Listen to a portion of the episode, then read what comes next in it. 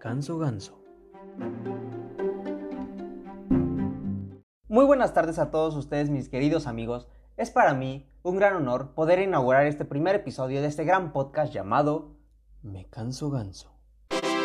Y bueno, para los que no sepan de qué se trata este podcast, nosotros somos Me canso ganso y su servidor Rubén Hernández, en donde trataremos temas muy controversiales para cualquier mexicano. Sí, ese mexicano con huesos tan aztecas, pero con jeans americanos.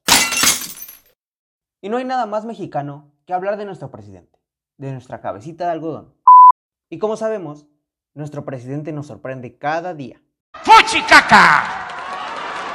En verdad, nos sorprende cada día. No es mentira. Ahí está. Y como ya es costumbre verlo cada mañana y escucharlo decir cosas como ¡Fuchicaca! Nuestro presidente nos dio a conocer en una de sus conferencias matutinas el proceso para poder enfrentar la crisis económica causada por el COVID-19.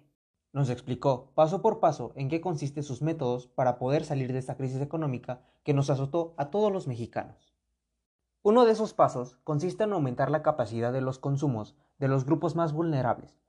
Pero, ¿y esto cómo se dará? Bueno, se dará gracias a la optimización de la producción de Pemex.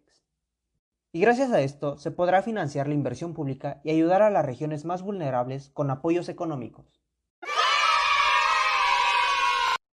Sí, sí, tranquilos, eso no es todo. También anunció la continuación de la construcción de la refinería Dos Bocas, también del tren Maya y el aeropuerto.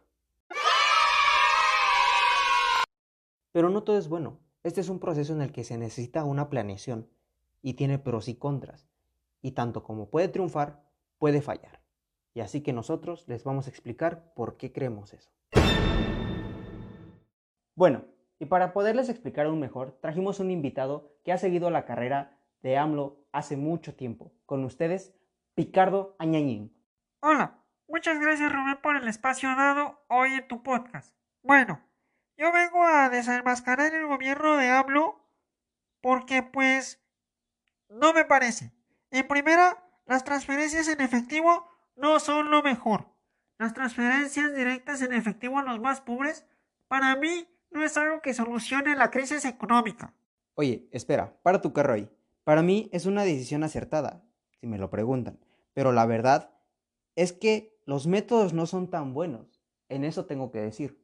Ok, Rubén, tú estás diciendo que los métodos no son buenos, pero yo te diré que el presidente está deshaciendo servicios provistos por el Estado. Esto con la finalidad de hacer transferencias directas en efectivo a los grupos más vulnerables, o sea, a los pobres. ¿Y sabes qué? Me da coraje. Bueno, si te da coraje, ¿por qué no te vas a dormir un día con ellos o subirte al transporte público?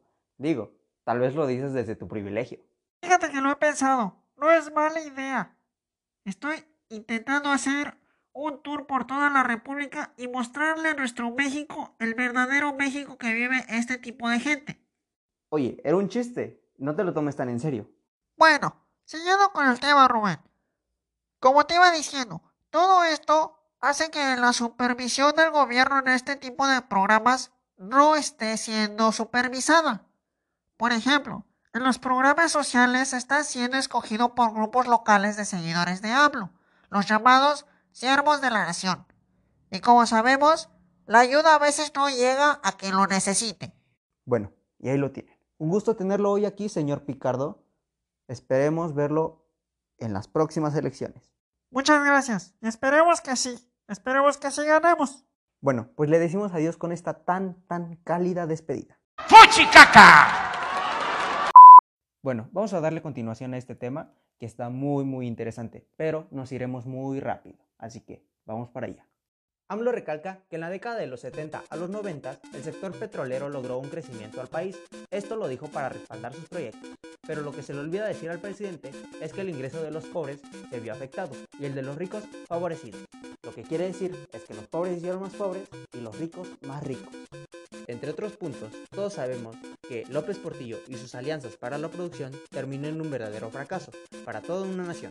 Y esto hace que la gente tenga miedo que el acuerdo de López Obrador para las inversiones de la infraestructura terminen de la misma manera.